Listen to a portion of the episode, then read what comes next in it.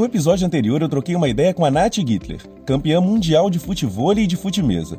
Ela nos contou um pouco de como faz para se manter essa atleta única, que consegue ser um fenômeno tanto nas quadras quanto nas mídias sociais.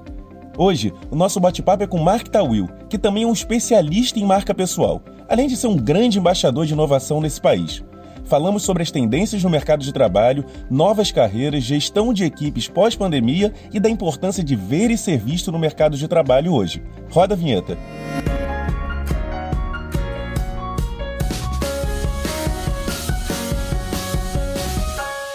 Bem-vindos ao Player Talks. Eu sou Flávio Stoliar, CEO da Player 1, uma startup de gamificação que acredita que antes da tecnologia, a inovação está na relação entre as pessoas e destas com o mundo à sua volta.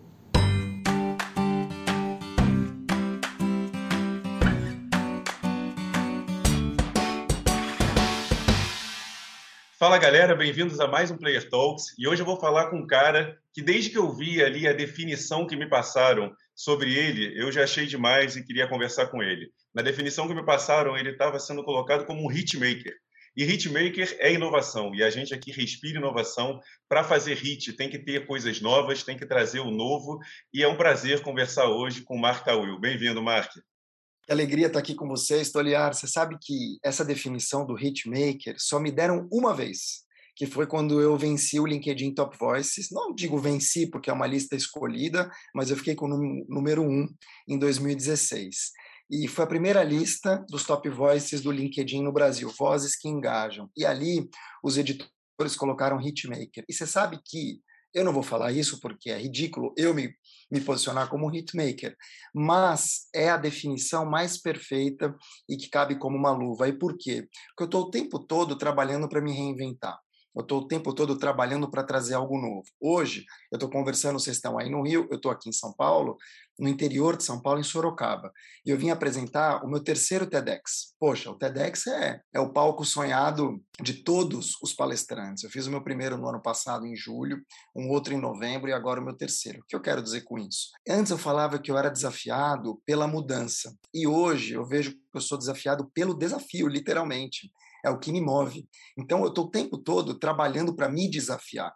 Eu estou o tempo todo trabalhando a minha auto-performance. Como é que eu me melhoro até chegar à minha melhor versão. Então, eu vejo que esse. Ninguém me apresentou assim até hoje, só o LinkedIn e você. E eu fico muito feliz, porque eu acredito que esse seja realmente um definidor da minha personalidade. Eu estou o tempo todo trabalhando para apresentar algo novo para mim e para os outros, trabalhando o tempo todo para apresentar uma ótica nova para assuntos antigos e, acima de tudo, trabalhando para eu poder não ficar enjoado das coisas que eu mesmo faço. Quem trabalha com inovação tem esse desafio na veia e às vezes é até um incômodo, né? Às vezes você fica assim, cara, eu preciso estar tá à frente, eu preciso. E é sobre isso que eu queria falar, né? Você, LinkedIn Top Voice, você está sempre sendo desafiado por você mesmo a estar tá querendo é, mostrar coisas novas e você viveu muito essa febre do employer branding, do uso das redes sociais, dessa mistura do profissional com o pessoal. As pessoas estão em busca de ultrapassar as barreiras das empresas e também de serem reconhecidas. Isso está fazendo parte do mercado de trabalho, isso está fazendo parte da carreira das pessoas. Eu queria escutar de você o quanto isso é importante e por quê. Eu acho que mais do que importante, Stoliar, é fundamental. Meu próximo livro se chama Seja Sua Própria Marca. Vai sair no ano que vem pela HarperCollins. Não é tenha uma marca, é seja uma marca. Eu acredito que as pessoas hoje querem trabalhar com pessoas. A gente estava falando aqui, antes até de você me apresentar o trabalho de vocês, a respeito da importância de entender que a digitalização, a gamificação, ela é meio, ela é meio criado por pessoas para beneficiar outras pessoas que trabalham em empresas. Então é tudo sobre pessoas. E as pessoas querem ser reconhecidas, elas querem ser queridas, elas querem ser protagonizadas. Claro que é importante protagonizar o outro, é fundamental, mas a gente também quer o nosso quinhão nessa história. E o que eu vejo acontecer hoje é que, diferentemente, você é mais novo que eu, fazer 48, você tem quantos anos? 37. 37. Diferentemente do que 30 anos atrás, ou 25 anos atrás, ou 40 anos atrás, as pessoas não querem mais eh, nome e sobrenome corporativo. Então, é o Mark da, sei lá, da empresa X, ou o Flávio da empresa Y. Não, elas querem o Flávio Stoliar, elas querem o Mark Tawil. E percebendo isso, acho que as próprias empresas começam já a flexibilizar um pouco, permitindo que seus executivos tenham vida própria fora. Claro que você não vai fazer coisas que vão contra os valores daquela empresa, o posicionamento, mas é inegável que é melhor você ter um profissional de mercado do que um profissional de bolha. E por aí a gente consegue entender por que, que é, é tão importante a gente aparecer. Agora tem um outro lado, né? Entre aparecer por aparecer, entre se tictorizar o tempo todo, fazendo dancinha, ou falar mais que a boca, ou se posicionar e contra os valores da empresa que você trabalha, acho que já é uma questão de inteligência. Então você tem que alinhar esse teu lado pessoal com o momento que você está vivendo, senão não tem sentido. E o que eu tenho visto é que essa explosão digital e essa licença para matar que as redes sociais estão dando, está matando muita gente. Está implodindo a credibilidade, está implodindo o posicionamento de muitas pessoas que não souberam e não sabem lidar com isso. Então, já te pergunto aí, qual que é o conselho que você dá para essas pessoas que estão né, cada vez mais presentes nas redes sociais, misturando aí né, o trabalho, passando essas fronteiras das empresas, para elas conseguirem expor, né, terem reconhecimento, elas conseguirem esse lado positivo sem né, botar aí a carroça na frente dos bois?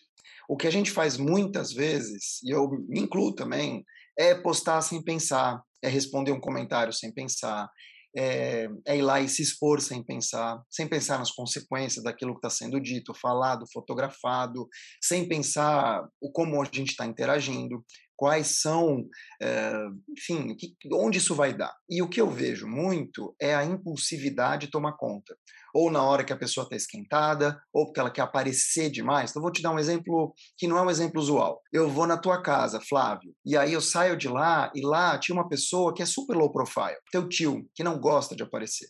Mas eu vou lá e posto uma foto do teu tio. Todo mundo junto, teu tio está lá. Ele não queria, sabe? As pessoas não gostam de aparecer, mas a gente coloca elas na rede social.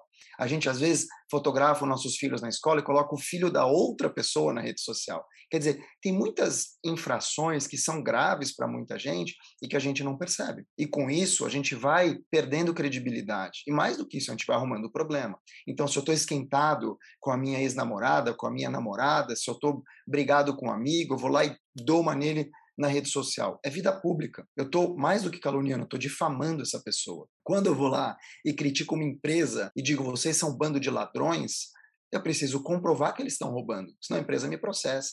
Então a internet virou uma terra com lei. E com isso eu fico feliz, por um lado, porque demonstra que liberdade de expressão não é liberdade de ofensa. Por outro lado, o que a gente vê no Brasil, em especial de 2021 e vai ver em 2022, é que existe um acobertamento também de uma não legalidade que a gente vê estragar a vida de muita gente. Isso vale desde uma difamação de uma garota ou de um garoto, tem gente que se suicida por conta disso, até vazamento de informações importantes, até invasão de privacidade. Então a gente tem que tomar muito cuidado com o digital. O que a gente tem que fazer, ao meu ver, é educar as novas gerações e se educar primeiro. Com o passar dos tempos, as pessoas querem saber quem assistiu, por que, que assistiu, como converteu, como deixou de converter. Você mesmo explicava nos trabalhos de vocês que as imersões que vocês têm feito pela Player 1, elas dão três vezes mais resultado que uma imersão orgânica. Posso não saber tudo, se eu não souber, eu vou convidar a Player 1 para estar tá comigo nesse projeto, mas ao mesmo tempo, o que você pode extrair de mim está muito claro para você. Então eu sei o que eu posso entregar e eu digo que eu não posso entregar. E isso me deixa num lugar confortável. Um dos temas que estão sendo super falados é a diversidade, né? É, no último podcast, eu falei com a Ju Nascimento da Companhia de Talento de Diversidade, perguntei para ela qual era o principal benefício da diversidade. E ela respondeu uma coisa que até me arrepiou, que era inovação. E realmente, assim, você vai trazer inovação a partir do momento que você tenha a maior quantidade possível de pontos de vidas, de, de pontos de vistas, a maior quantidade possível de experiências, a maior quantidade possível de vivências unidas para trazer ali é, um resultado mais interessante. Agora eu queria inverter a pergunta que era uhum. qual o principal benefício da inovação dentro das empresas e, e de uma certa forma aí na vida das pessoas? Eu vou te sacanear, é a diversidade. eu ia, Cara, eu ia falar, não vale dizer que é diversidade. Não, é assim, o benefício da inovação, como o próprio nome já diz, é você ter frescor. O benefício da inovação é você fazer o diferente e não enjoar daquilo que você está fazendo. E mais do que isso, você ampliar possibilidades. Quem inova o tempo todo, eu não estou dizendo criar ou reinventar a roda, mas estou dizendo inovar nas coisas mínimas. Só que a inovação costuma dar certo quando as pessoas gostam. Quando não dá errado, é um tiro na água, é um erro, foi uma besteira e blá blá blá. Então, assim, de novo, é tudo teste AB, é tudo tentativa e erro. É, a lâmpada poderia ser, ter sido um fiasco, mas virou inovação porque deu certo. Então, eu vejo que a gente vai tentando, e o que dá certo a gente chama de inovação. Nossa, como ele é inovador. É, se você imaginasse 20 anos atrás um celular sem botão, as pessoas iam rir da tua cara mas o Steve Jobs fez. E aí virou uma super inovação. O inovador, em geral, ele passa por dois processos, ao meu ver. Dificilmente ele ganha dinheiro, muitas vezes. Por quê? Porque ele é tão inovador que ele traz algo que ninguém compra. Então as pessoas vão ficar olhando para ele, ah, ah, ah, legal, e vão rir. E o segundo processo é justamente esse. Ele passa por muitos momentos de crítica e muitos momentos de infelicidade até dar certo. Se você olhar para as empresas hoje, consideradas inovadoras, se você olhar para as startups, você vai ver quantas vezes o cara quebrou. Só que o brasileiro, ele não admite quebrar. O brasileiro não admite fracasso. O brasileiro é intolerante ao erro, é, tem essa cultura que o vice é o primeiro entre os perdedores. Então, você tem muito, muitos mitos no Brasil a serem quebrados nesse sentido. Você participa demais de eventos, cursos, palestras, é, você está muito inserido nesse meio da comunicação e está vendo, né, principalmente agora em época de afastamento, né, todos os formatos que já apareceram e você tem utilizado. O que você tem visto que funcionou muito bem? Quais formatos você acha que vieram para ficar? O que, que você tem gostado de participar? Olha, um deles é esse aqui. Acho que o formato digital, por mais que a gente tenha Zoom fatigue, né, o cansaço, a fadiga de Zoom, ele vem para ficar mesmo depois que a gente se vacinar, é inegável. Você está aqui no Rio, eu estou aqui em Sorocaba nesse momento, a gente não vai se encontrar em Resende para fazer um podcast, né, ou um videocast. A gente vai fazer isso por Zoom. Muitas das reuniões vão continuar feitas, sendo feitas por Zoom. Eu acho que a educação ela vai continuar muito no EAD. A gente vai ter possibilidade de estudar cada vez mais fora, de absorver conhecimentos. Talvez alunos que estejam em Goiânia estudem no Espírito Santo online. Então, acredito que a digitalização é um grande fator para as empresas e para as pessoas como um todo. Ela veio para ficar, já tinha vindo, né? Mas eu creio que a Covid, 20 meses de Covid, aceleraram muito esse processo e cristalizaram essa tendência. A segunda tendência que eu vejo está relacionada ao espaço flexível de trabalho, ou seja, Anywhere Office. A gente falava muito dos coworkings até 2019, em 2020, a gente viveu, e não poderia ser diferente, a febre do home office, para quem tem esse privilégio, claro, porque a gente vive num país desigual, muita gente não tem esse privilégio, não tem internet, não tem computador, não tem comida em casa, é preciso dizer, mas eu creio que daqui para frente os escritórios vão se acostumar a trabalhar ou em squads, ou liberar as pessoas para trabalharem onde estão, não necessariamente em casa. Então vejo essa como segunda tendência. Uma tendência importante que vem para ficar é o diálogo intergeracional. A gente tem seis gerações trabalhando juntas pela primeira vez. Silent, que é o Joe Biden, Baby Boomer, Luiz Helena Trajano, a gente tem X, que é a minha, tem Y, que é a tua, tem os Millennials e tem a geração Z. Silent, Baby Boomer, X, Y, Millennial e Z. E tem a geração Alpha que está em casa, que são os meus filhos, nascidos em 2010 para cá. Então, esse diálogo, cada vez mais presente, vai criar um caldo de cultura que acredito vai dar boas sementes daqui para frente. Outra coisa que eu vejo que é muito fundamental são habilidades híbridas ou essenciais, real skills, que unem o melhor do soft e do hard skill. Então, são competências eh, literalmente híbridas mesmo. Então, eu estou falando de autocuidado, não dá para medir autocuidado, mas dá para evoluir. Estou falando de antifragilidade, eu estou falando de autoconsciência, eu estou falando de pensamento crítico sistêmico. Entende? São coisas que vieram para ficar. E, por fim, e aqui é muito player 1 também, é uma super comunicação, ou seja, uma comunicação lastreada em dados e também no movimento orgânico, mas que acima de tudo tenha mais pontos de contato, que englobe mais pessoas, que tenha mais rastreabilidade e que fidelize, que informe e que acima de tudo coloque todo mundo na mesma página. Então, de novo, digitalização, anywhere office, real skills, diálogo intergeracional e supercomunicação eu creio que essas tendências vêm para ficar.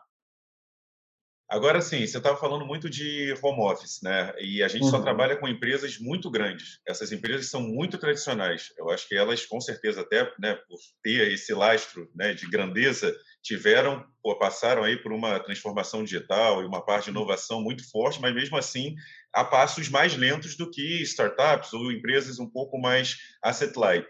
É, o que, que você tem visto que, que tem sido aí esse desafio na comunicação e como fazer uma comunicação mais assertiva e mais próxima nessa nova dinâmica aí onde está todo mundo trabalhando da onde for e isso não traz aí é, malefício nenhum se feito da melhor forma. Eu acredito que através da escuta. Por quê? Porque a gente está acostumado a falar, a gente está acostumado a pedir, a gente está acostumado a fazer acontecer, mas a gente escuta pouco o outro e os outros. E as empresas são compostas por pessoas. As empresas são muitos CPFs para poucos CNPJs ou para um CNPJ. Quanto mais a gente escuta as pessoas, quanto mais a gente entende como elas querem ser tratadas e não como eu quero ser tratado, eu acredito que se estabelece um diálogo melhor, mais cristalino, e a partir disso a gente tem uma equanimidade, a gente tem uma equalização entre o alinhamento que você espera e o que a empresa espera. Porque normalmente isso acontece muito no top-down.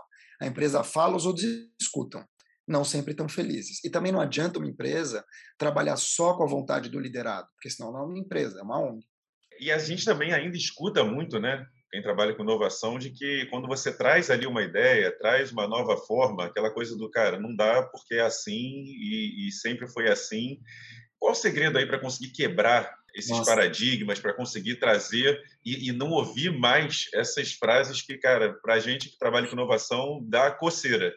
Então, se eu viro para você e falo, bom, eu tenho um evento aqui online. Evento online não é a mesma coisa, a gente fazia tudo presencial, que saco, adoro ver as pessoas, abraçar. Aí você, de player 1, me diz o seguinte: olha, o nosso evento costuma levar três vezes mais pessoas. Imagina, três vezes mais pessoas e tal.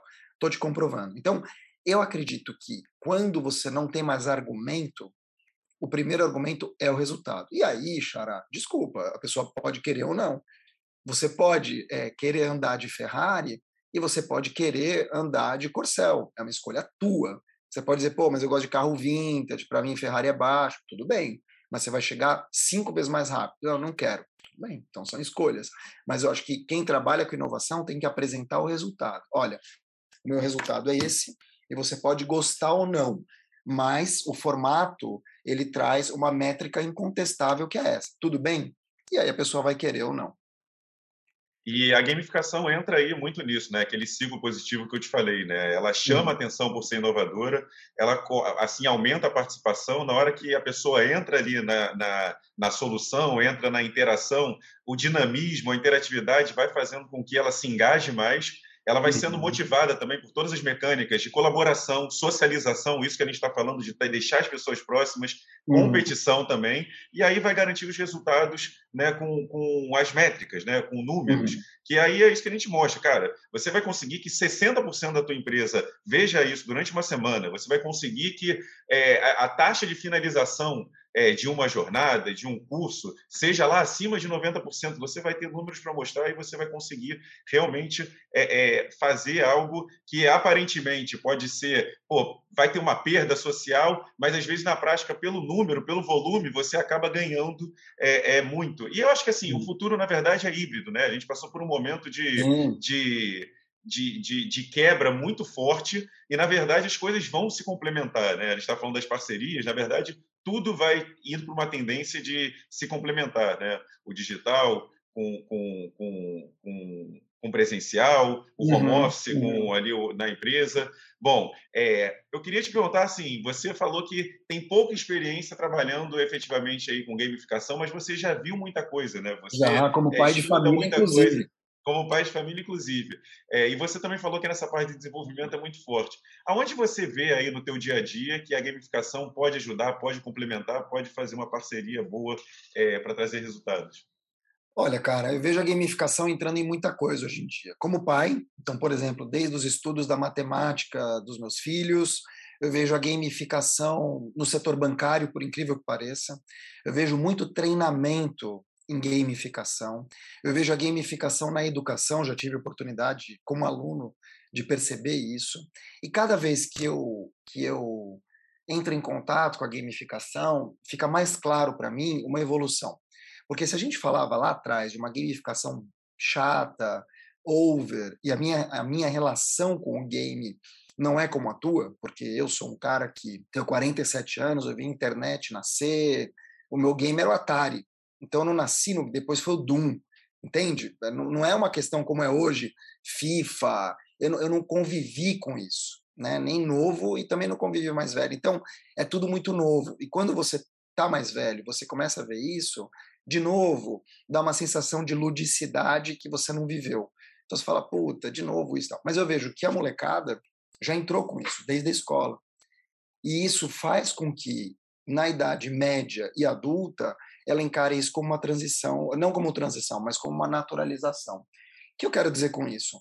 Para mim, o meu olhar sobre a gamificação sempre vai ser diferente do que quem já nasceu com isso, ou quem já nasceu na internet, ou quem já nasceu. Então, eu vejo que a gamificação, na verdade, ela pode estar em tudo. Ela pode estar desde os aplicativos da previdência social, ela pode estar na questão de bancarização, na educação, nos treinamentos corporativos, porque essa ludicidade, especialmente quando a gente trabalha em tela, ela é fundamental hoje em dia. Ela cansa menos, né? Ela tem uma oportunidade de você, como a gente falava aqui um pouco antes nos trabalhos da Player 1, você fica uma hora, mas a sensação é que você ficou 20 minutos. E se eu ficar aqui falando durante uma hora, a sensação é que eu falei quatro, porque o mundo está acelerado, o mundo está cansado de, entendeu? Está né, menos menos profundo e mais ágil. E se a gente tem uma gamificação na vida, por exemplo, TikTok, redes sociais, você passa o dedo, você já está em outro universo. Como é que você faz isso na tua vida social e você aceita ficar uma hora e meia vendo uma pessoa falar na tua vida corporativa? Já mudou. Somos a mesma pessoa. A gente não vai ter essa paciência. A gente não vai vestir esse chapéu. Então eu vejo que a gamificação ela tem que estar tá muito atrelada também ao nosso social. Isso não vale só para gamificação, vale também para o designer. Então, eu vou fazer um design tosco para um negócio, sendo que durante o dia eu estou ali navegando por mil sites maravilhosos, fotos lindas, telas reluzentes, eu vou fazer um negócio horrível. Não dá mais. A nossa barra sobe e quando sobe, a gente aplica ela em tudo. É, assim, a gente é muito atrelado à gamificação. Como eu falei para você, na verdade, a gente uhum. é uma uhum. empresa de comunicação. Por quê? Uhum. Você fala desse conflito geracional, né? As pessoas mais novas estão mais acostumadas com jogos, mas na verdade a gente usa a gamificação um pouco ali como meio e ela uhum. não é o principal, porque se a gente fosse apegar a gamificação como principal, a gente vai acabar dando tiro no próprio pé. A gente uhum. trabalha com empresas gigantes, como você falou, com seis gerações ali no meio, e a gente tem que uhum. trazer a coisa de uma maneira mais leve, intuitiva, interativa e dinâmica possível para conseguir englobar todo esse público. Uhum. E não é uhum. só público interno, a gente também trabalha com público externo. Então, vai desde ações para médicos, para operadores de máquina, assim, tem um público muito grande. Então, assim, uhum. é o que eu falei, a gamificação ela vai entrar ali para ajudar nessa comunicação, mas na verdade o que a gente coloca ali dentro são várias mídias interativas e principalmente de acordo com o público, aquilo que você falou, você tem que ouvir o público, você tem que entender, conhecer ali a sua persona. Então, uhum. são várias mídias que a gente coloca para deixar essa jornada um pouco mais interessante e chegar a esse público também com gamificação. Uhum. Agora, outra coisa que eu queria falar contigo, você fala muito de carreira e performance, né? E a gente estava uhum. falando dessa questão do afastamento, das grandes empresas serem mais tradicionais, e a gente sente que durante a pandemia é, teve gente que falou, cara, eu estou performando mais, eu estou sendo mais produtivo, e teve gente que, que pô, se emburacou, que não conseguiu, uhum. que teve ah, né, muita gente com, com problemas mentais, muita pressão. Cara, é, é, eu queria saber de você aí o que, que é, tem acontecido, o que, que você acha que vai acontecer nessa parte de performance, mesmo à distância? Cara, é assim, a gente tem uma, uma questão de saúde mental que não me surpreende, porque desde o início eu falava que a gente teria uma crise, uma Covid, que se espalharia entre saúde mental, saúde física e saúde financeira. E foi exatamente o que aconteceu. Eu sou o gênio da, das descobertas? Não, mas é evidente, e eu me coloco que eu perdi meu pai para a Covid em 2020, eu me coloco nesse papel né? Uma pessoa que não morreu, mas que sofreu uma perda irreparável por conta de um vírus, inodoro, invisível, letal. Como é que a gente fica depois? Como é que ficou minha mãe? Como é que ficou minha irmã? Isso reverbera.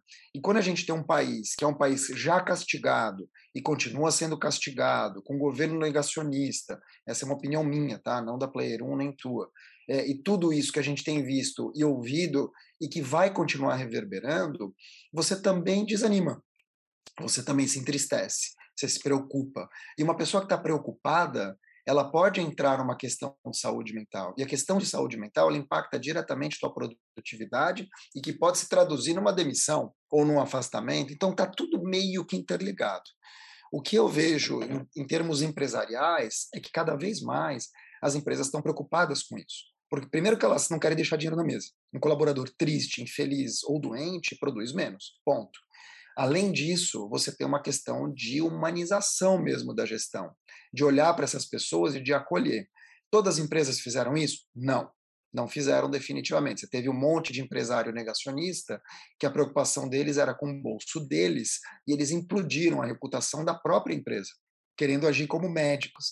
Você teve médicos querendo agir como empresários e você teve empresários querendo agir como médicos. Então, assim, virou um grande saco de gatos, com gatos brigando dentro. Mas você teve boas notícias. Você teve empresas que decidiram pagar uh, psicólogos ou parceiros de saúde mental. Você teve empresas que liberaram as pessoas para voltar ou não para o trabalho. Você teve empresas que criaram programas que, pô, mandava até pizza para casa do colaborador nos tempos mais agudos. Eu acredito que a solidariedade emergiu de muitas pessoas. Então, o que eu tenho visto nesta Covid-19, que ainda está rolando, é bom que se diga, é que quem era legal ou bem intencionado ficou ainda mais legal, ficou ainda mais bem intencionado. Quem era escroto por natureza ou já tinha essa natureza maléfica ou preocupado só com o dinheiro, continua sendo miserável, né? Porque uma empresa que só tem dinheiro é uma empresa miserável.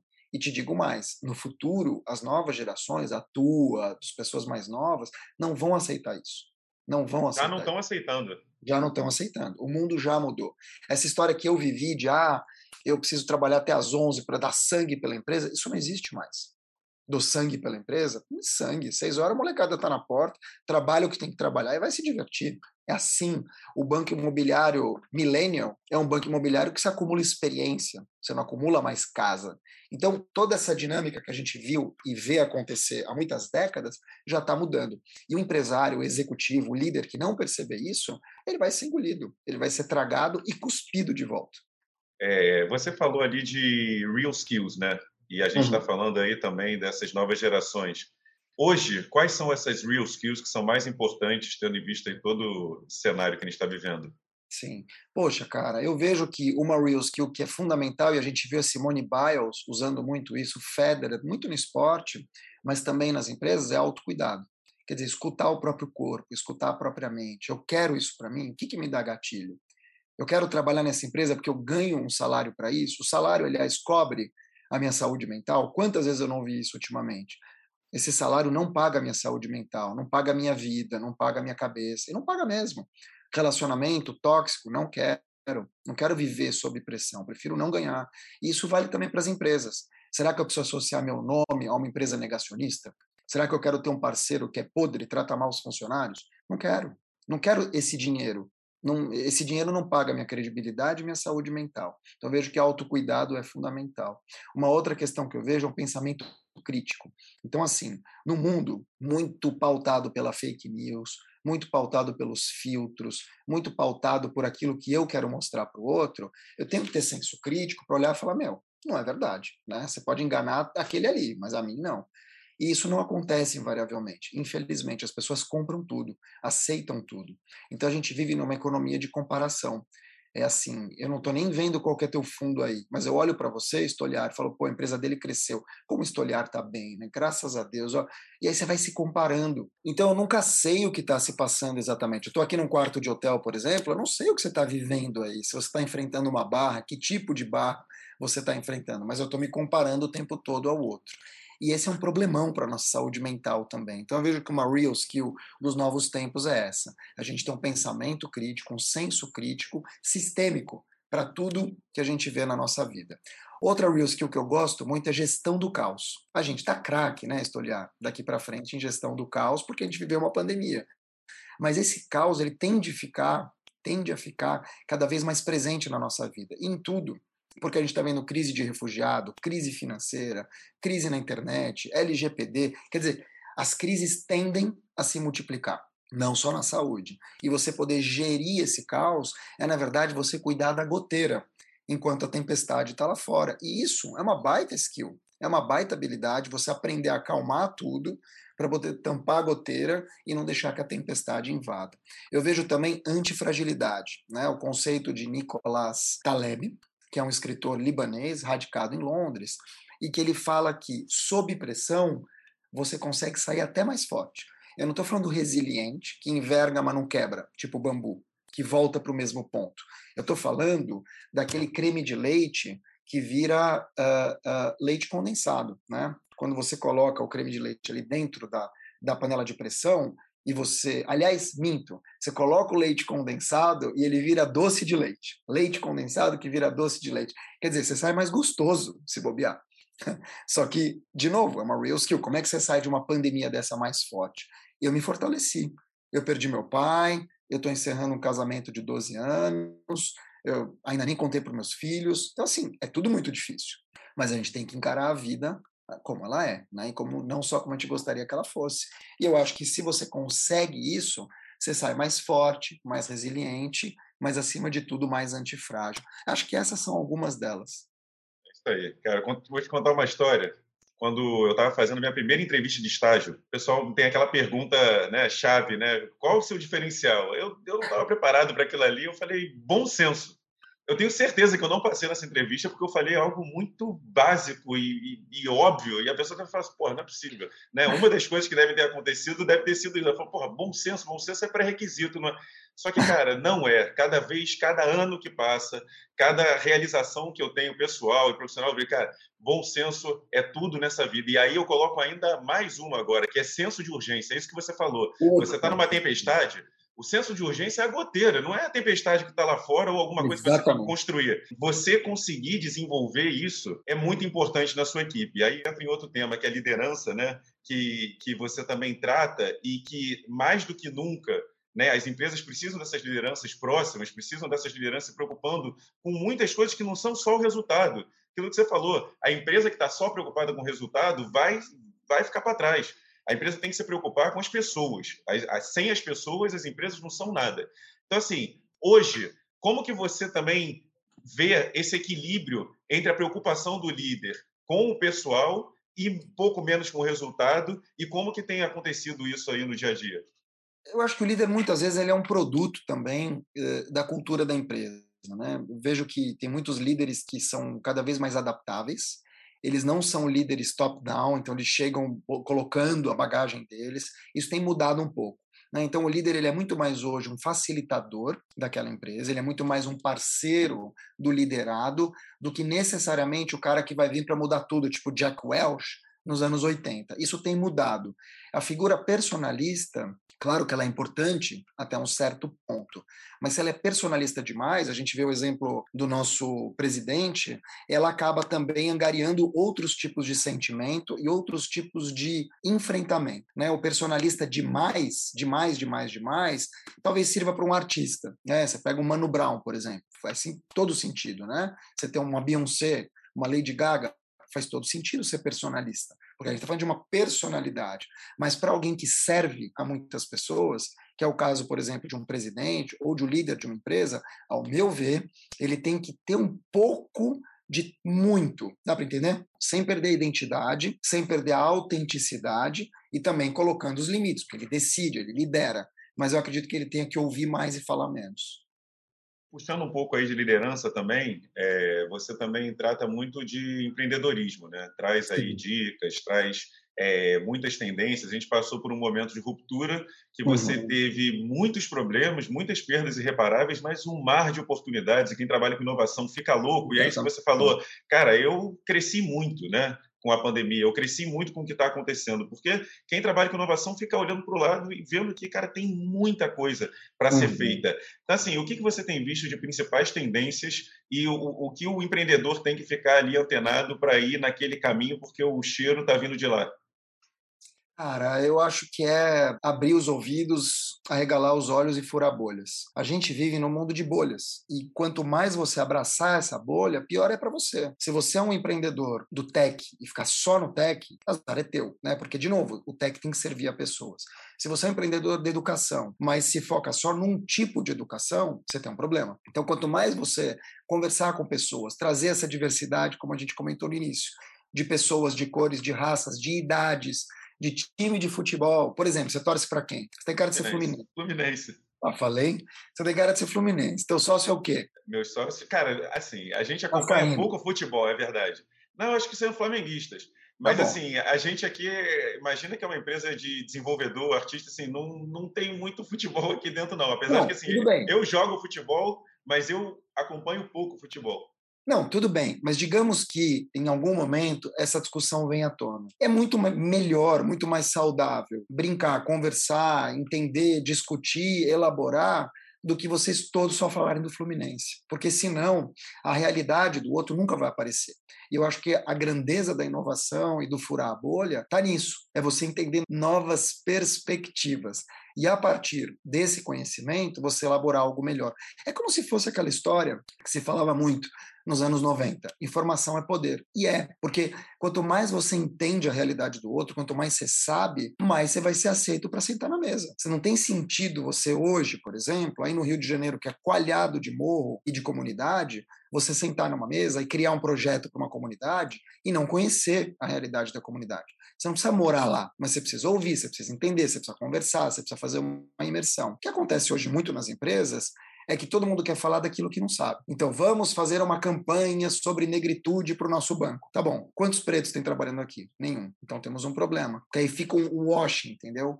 Vamos falar sobre ESG. Maravilha. A gente recicla o lixo? Não. Então, esse lugar de fala, essa preocupação legítima em praticar aquilo que se vende e que se posta, é essencial quando a gente vai criar um novo negócio e quando a gente quiser ampliar, porque a gente vai ser cobrado por isso na comunicação, né, é, é, você tem que usar muito o conceito de não basta ser, tem que parecer, né, para você também ter ali o reconhecimento, para você uhum, é, uhum. conseguir uhum. dizer o que você está né, tá ali para aquilo. É, mas, ao mesmo tempo, tem o um lado ruim desse, da questão de querer parecer sem ser. Né? Isso aí é, tem acontecido cada vez mais. E, como você falou, numa sociedade onde tem pouco filtro, né? onde se aceita muito o que está sendo visto. Né? Independente da sociedade que a gente vive, a gente tem aí, né, estou falando com um cara que se comunica muito bem, que é top voice, que está à frente aí de um, de um lugar né, de, de conseguir trazer o pessoal com o profissional e trazer reflexões muito interessantes e onde tem muita gente querendo também participar desse mundo. Eu queria que você desse um conselho é, para essas pessoas aí que que estão querendo também ter essa parte aí de, de employer branding ou ter a sua voz é, ouvida é, para finalizar a nossa conversa. Legal. Você sabe que eu ouvi esses dias de um menino, ele não, é, ele não chega a ser trans, ele é gay, mas ele não chega a ser trans, embora ele se vista de mulher muitas vezes. E eu falei, pô, você é o porta-voz do teu banco em relação a isso? Ele falou, meu, porta-voz é um termo capacitista. O que é um termo capacitista? É, é um preconceito contra pessoas com deficiência. Ou seja, você olha para a pessoa com deficiência e você fala assim, coitada, é cadeirante, ela não vai conseguir subir a rampa, então eu não vou dar esse emprego para ela. Você já julga e já condena. E por que eu falei, como assim capacitista? Termo porta-voz? Ele sim, porque portar uma voz e os que não portam, como é que fazem? Então, é interessante você falar isso. Eu acho que todo mundo tem voz, mesmo que a pessoa não fale. E eu acredito que esse é o ponto de partida. Você precisa começar. Você precisa colocar a tua voz no mundo, seja por escrito, seja por vídeo, por áudio, por foto. Todo mundo importa. Todo mundo tem direito e dever de se colocar desde que queira. Né? Então, o, o trabalho é começar. O trabalho é entender que, por, entre aspas, menor que seja a sua visibilidade, você tem importância no mundo. Por menor que seja o teu momento ali, ou em comparação que você acha que seja menor, você pode contribuir e deve contribuir. Porque sempre tem alguma coisa para contribuir. Ah, mas eu não sou interessante. Depende. Certamente alguém da família te acha interessante. E aí começa, porque ninguém começa brilhando.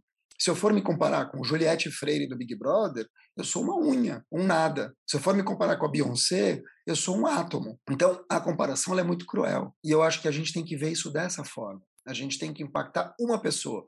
Você começa impactando uma pessoa, para depois impactar outra, outra. É assim que viraliza. Ninguém começa grande. Então, o meu conselho é comece. E mais do que isso, não se culpe, não se compare, porque, de novo, nunca vai ser suficiente. Porque no topo só tem uma pessoa e chama-se Cristiano Ronaldo. O resto é resto. Cara, é, essa coisa de não ficar olhando para o lado, não se comparar, isso é a base da inovação. Você falou, né? Na hora que você faz inovação, você tem como um lado negativo muita crítica, muita uhum. é, é, resistência. E uhum. inovação não se faz olhando para o lado, se faz olhando para frente, se faz sem medo e se faz começando. Porque você uhum. só vai inovar a partir do momento que você já tiver alguma coisa, aí você vai fazendo o próximo passo, próximo passo, próximo passo, melhorando, evoluindo, assim na vida, nos projetos, em tudo. Mark, obrigado por, obrigado, por essa aula aí, obrigado por compartilhar as suas experiências, a sua vida, né? O que a gente está falando é aquilo que a gente viveu e muito bom te conhecer e vamos manter contato Prazer. aí e pensar como que a gente une forças. Sem dúvida, parabéns pelo trabalho da Player 1. Acho que é um, de novo, é um diferencial muito forte na comunicação. A comunicação viveu anos, décadas, diria que séculos sem poder metrificar. E vocês estão fazendo um trabalho único, pelo que eu vejo. E eu acho que isso é muito legal. É muito legal por vários motivos. Primeiro, que você dá ao jornalista, ao comunicador e às pessoas que gostam de comunicação algo que nunca foi dado, que é metrificação mesmo, né? Assim, comprovar a, o poder da comunicação. Segundo, acho que vocês abrem um campo para mais pessoas trabalhar, para as pessoas entenderem a tecnologia como uma questão de e e não de ou, porque o comunicador, as pessoas que vieram desse mundo ou de outras gerações, sempre entenderam a metrificação e os dados como ah, sou eu ou os dados, sou eu ou a transformação digital. E na verdade é uma questão de e. Eu acho que empresas como as de vocês são as que fazem a diferença nesse sentido. Então, meus parabéns. Valeu, obrigado, Márcio. Tchau, tchau. Valeu, gente.